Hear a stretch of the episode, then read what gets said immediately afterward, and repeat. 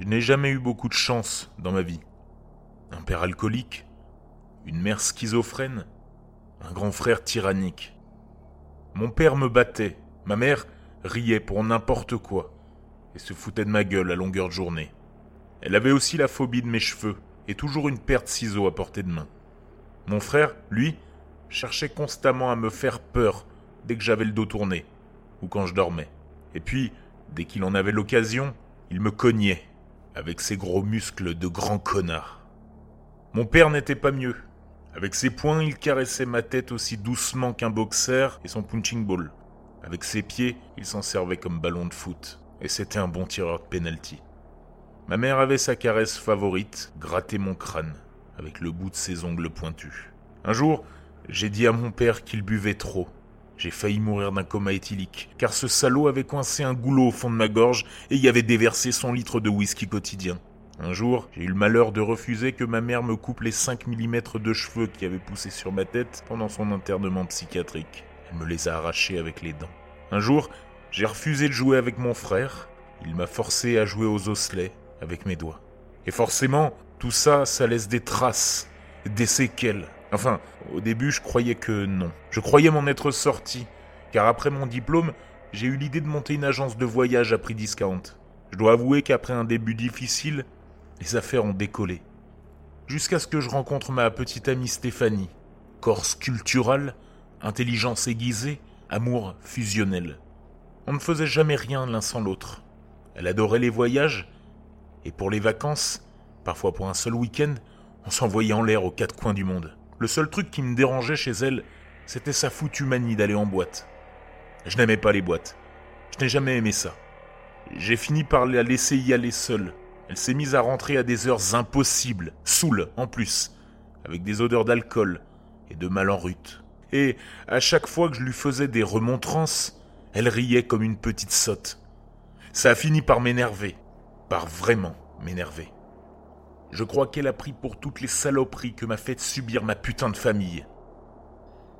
Après un énième sourire idiot, j'ai regroupé toutes ces passions en une seule et je l'ai envoyée dans des boîtes à l'autre bout du monde.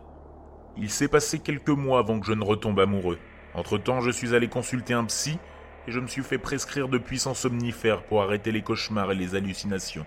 Je voyais ma mère, mon père, mon frère partout. C'était horrible de revoir leur corps calciné. Heureusement que ce jour-là je dormais à l'université et je n'ai pas été accusé. Je me demande encore qui a bien pu mettre le feu à leur baraque de merde. Je suis resté un peu moins longtemps avec ma nouvelle petite amie. Six mois, je crois. Je l'ai aussi rencontrée à mon agence de voyage. Comme dans toutes les histoires d'amour, au début, ça se passait bien. Mais elle s'est mise à devenir étrange. Elle s'inventait toutes sortes de manies, comme se laisser pousser les ongles des mains, des pieds, et les vernir en rouge, comme ma mère. Je n'aime pas le rouge. Elle se maquillait trop aussi. On aurait dit une pute. Et puis, toutes les semaines, elle allait chez le coiffeur. Je déteste les coiffeurs. En plus, quand elle revenait de chez ses arracheurs de cheveux, elle riait comme une idiote. Oui, une véritable idiote. Ça a fini par m'énerver. Par vraiment m'énerver. Par extrêmement m'énerver. Je l'ai bâillonnée et je l'ai mise encore vivante dans une grande boîte. Dans une revue que j'ai lue, j'ai vu qu'on pouvait mourir de rire en badigeonnant des pieds de miel puis en les faisant lécher par une chèvre. Je me voyais mal acheter une chèvre. Mais il y avait des nuées de fourmis rouges dans ma cave et des rats. Des bons gros rats. Je ne me rappelle plus combien de temps elle a hurlé, mais j'ai trouvé ça long, trop long. Et j'avais peur que les voisins l'entendent, même si la plus proche des maisons est à 200-300 mètres de la mienne. Je ne sais pas pourquoi, je l'ai étranglée en pensant à ma mère. Mais les fourmis et les rats l'avaient déjà bien bouffé au niveau du cou, et sa tête m'est restée dans les mains. J'ai aussitôt pensé à mon père, et j'ai shooté dedans comme dans un ballon de foot. But J'ai fait la hola en mon honneur. Puis j'ai repris sa tête et je l'ai tellement frappé avec mes poings que son si joli visage n'était plus qu'une bouillie de peau, de cheveux et de cervelle mélangés à la terre battue. Pour me relaxer, j'ai joué aux osselets avec ses doigts. C'est drôle, j'y ai pris un plaisir monstrueux. Je suis en train de choisir leur destination. Oui, j'ai fait plusieurs boîtes avec son corps, car j'entendais encore le rire de ma mère à l'intérieur j'ai fini par la découper à la hache et à la scie. Ah, J'hésite toujours. Bornéo pour son dos, Cuba pour son cul, la Suisse pour ses cuisses. Ça devrait encore passer. J'ai beaucoup de relations dans les douanes et d'amis de l'Est qui vont m'acheter les organes. Pour faire disparaître les traces génétiques, je dois encore contacter mon ami d'enfance, Didier, un pompier. Il est vraiment bon pour faire croire qu'un incendie est accidentel, comme autrefois. J'ai hâte que tout soit fini. J'ai hâte de retourner à l'agence. En plus, je crois que j'ai le ticket avec une belle petite gonzesse, célibataire en plus.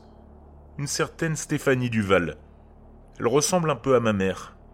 Elle a le même prénom qu'elle, mais je crois que cette fois, je vais réussir à garder mon calme. Enfin, si elle rit un peu trop, je ne lui arracherai qu'une dent. Ça la calmera, et elle comprendra que je n'aime pas qu'on se foute de ma gueule. J'ai arrêté de voir le psy, mais comme il me l'a conseillé, je continue à écrire mon journal. Ça m'aide, ça m'aide vraiment à extraire mon sale passé de mon âme. Comme le psy me l'a souvent répété, je ne suis responsable de rien.